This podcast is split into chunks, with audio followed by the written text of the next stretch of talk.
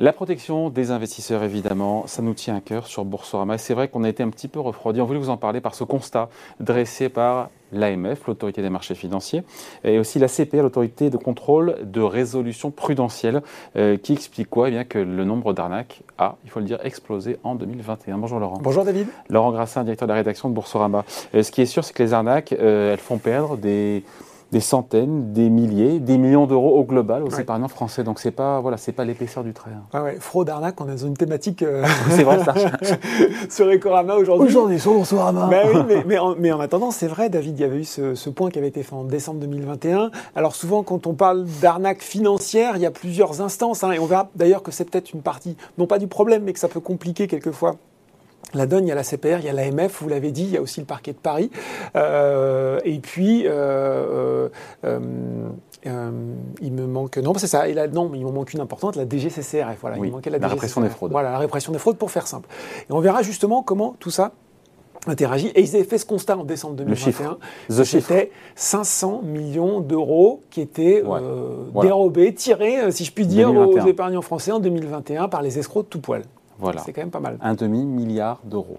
Bon, mmh. euh, un des outils euh, à disposition de tout le monde, ce sont les listes noires, les blacklists, les listes de persona non grata, mmh. qui permettent d'identifier voilà, les sites qui sont euh, douteux, qui ne sont pas dignes de confiance. Mmh.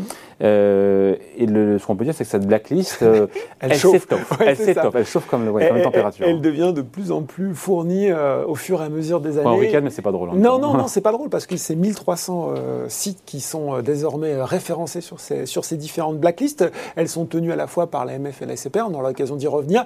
Et puis, c'est une centaine de plus euh, de noms euh, cette année. Et euh, comme, comme vous le disiez, David, ça augmente, ça augmente chaque année. Qu'est-ce qu'on retrouve le plus comme type d'arnaque? J'ai une vague petite idée, mais j'ai envie de vous écouter. Hein. Alors oui et non, parce qu'en fait, la, majorité des oh, arnaques restent sur des produits assez traditionnels. C'est ça, c'est-à-dire euh, les livrets, les produits d'assurance, les voilà, euh, garantie 10% euh, rendement, bah voyons. voilà, tant qu'à faire.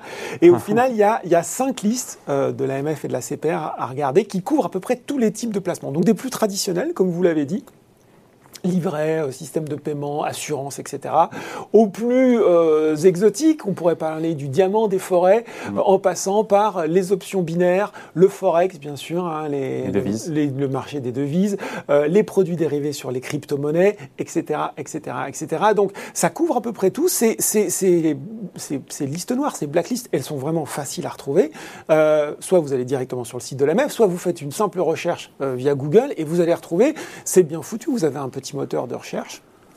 Vous pouvez rentrer le nom du site qui vous semble un petit peu euh, litigieux et vous allez tout de suite voir euh, s'il ressort ou pas.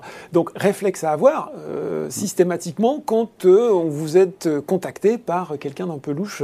J'ai l'exemple. Et qu'on vous fait miroiter quelque chose. Et qu'on vous fait miroiter, voilà. Et, et, à côté de ces blacklists, ces listes noires, vous avez des listes blanches, ce qui est utile aussi. C'est-à-dire que ce sont des acteurs qui sont soit enregistrés, soit agréés auprès de l'AMF. donc ça vous permet aussi de savoir si vous voulez aller sur un type de placement, et je pense, j'ai notamment les crypto-monnaies en tête, faites un petit coup de vérification aussi sur liste blanche pour voir si, euh, à défaut, votre, euh, votre interlocuteur va être enregistré auprès de la MEF. C'est déjà une, une, précaution indispensable. Cible de ces arnaques, de plus en plus, les jeunes mmh. euh, sur les réseaux sociaux, sur Snapchat, sur Insta, qui sont souvent le fait, il faut le dire, d'influenceurs qui ont des grosses communautés. Et ça, c'est une vraie nouvelle tendance. Euh, on, voit, on voit bien que ça monte en puissance très fortement depuis les dernières années. On va voir qu'on est un petit peu démuni contre ça. Euh, il y a une jurisprudence déjà hein, qui, a eu, qui a eu lieu. Je ne sais pas si vous vous souvenez de cette affaire. Nabila, toujours elle, euh, qui s'était fait... Madame exactement, Madame Allo, qui s'était fait retoquer par la DGCCRF justement parce qu'elle avait fait la promotion d'une formation au trading sur un mode très décomplexé. C'est super génial, tout ça et tout, sans bien sûr préciser qu'elle était rémunérée pour cette publicité.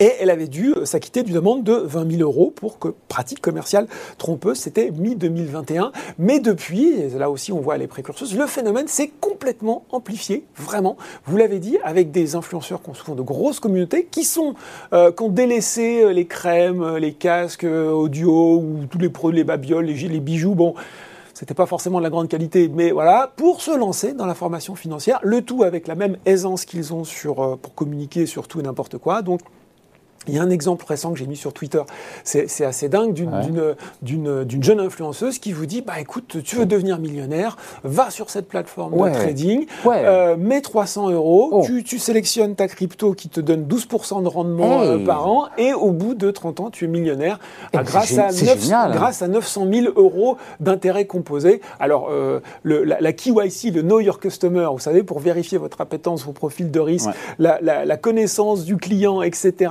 les mises en garde, le hein. risque, les disclaimers. Oubliez tout ça, ça c'est terminé, on n'en parle pas.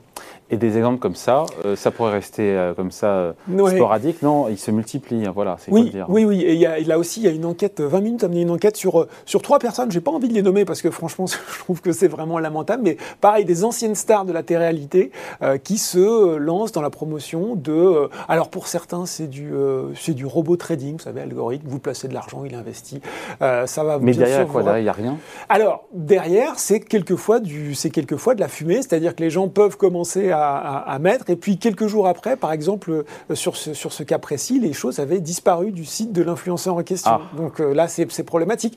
Euh, d'autres vous promettaient une formation en copy trading. On rappelle le copy trading, c'est bah, vous vous y connaissez rien, vous allez sur une plateforme, mais ne vous inquiétez pas, car il y a des investisseurs confirmés qui eux font des paris gagnants. Vous allez pouvoir les imiter, copy trading, et bien sûr, vous allez pouvoir gagner autant qu'eux, puisque c'est bien connu que eux, ces, ces, ces investisseurs font toujours des paris gagnants. Oh, bah oui, évidemment. Voilà, donc, euh, alors ça, c'est pour des cas originaux. Et puis, le cas vraiment. Euh, euh, entre guillemets, bien répandu, c'est ce qu'on disait maintenant, c'est la formation au trading. C'est-à-dire, j'ai gagné plein d'argent grâce à ma formation au trading, toi aussi achète-la, toi aussi fais des émules, Oh ben tiens, ce serait pas une pyramide de Ponzi, ça Donc vraiment le bon vieux système. Pyramide de Ponzi, il faut rappeler. Hein. Bah, c'est-à-dire que finalement vous êtes. C'est Madoff quoi. Voilà, c'est-à-dire que vous entrez dans un système. Au début ça marche, mais vous devez vous devez recruter des gens qui eux-mêmes recrutent des gens. Ça marche parce que les nouveaux qui arrivent vous donnent votre argent à vous qui étiez là avant. Et ça c'est vieux comme le monde. Et David, on est en 2021. Et bien ça marche encore. Euh, Laurent, avant de se quitter, pardon, que fait la police? Bah, C'est compliqué. Il y a deux choses, prévention, répression. Prévention, on voit bien... répression. Ouais, bah oui, mais c'est vrai. Mais on voit bien que, euh, une, euh, et, j'espère que cette vidéo sortira un peu de son public traditionnel, on voit bien que ces communautés ne se connaissent pas. C'est-à-dire que les communautés des vieux investisseurs, des vieux mm. comme nous, voilà, ou diversifier, attention en risque, oui, si vous voulez, vérifiez bien votre interlocuteur, attention, il n'y a pas de rendement sans risque, enfin, tous ces trucs qu'on qu'on annonce comme ça euh, sur le plateau. À juste euh, titre. À juste titre, euh, c'est les, jeunes, les jeunes épargnants ou les jeunes pas épargnants et qui seraient tentés par ces solutions sont très peu exposés à ces messages. Ils sont en vase clos avec leurs influenceurs, leur communauté, mm. et donc ça passe pas. L'AMF avait fait ce truc assez intéressant d'aller sur Instagram de faire un vrai faux poste dans lequel on voyait un gars se prélasser sur une piscine en train de dire euh, ouais vas-y euh, si tu veux faire comme moi euh, investis et tu vas devenir riche. Et en fait ça se terminait par le gars a loué la villa faites attention faites attention à qui vous parlez faites attention aux connaissances et, aux risques auxquels vous vous engagez.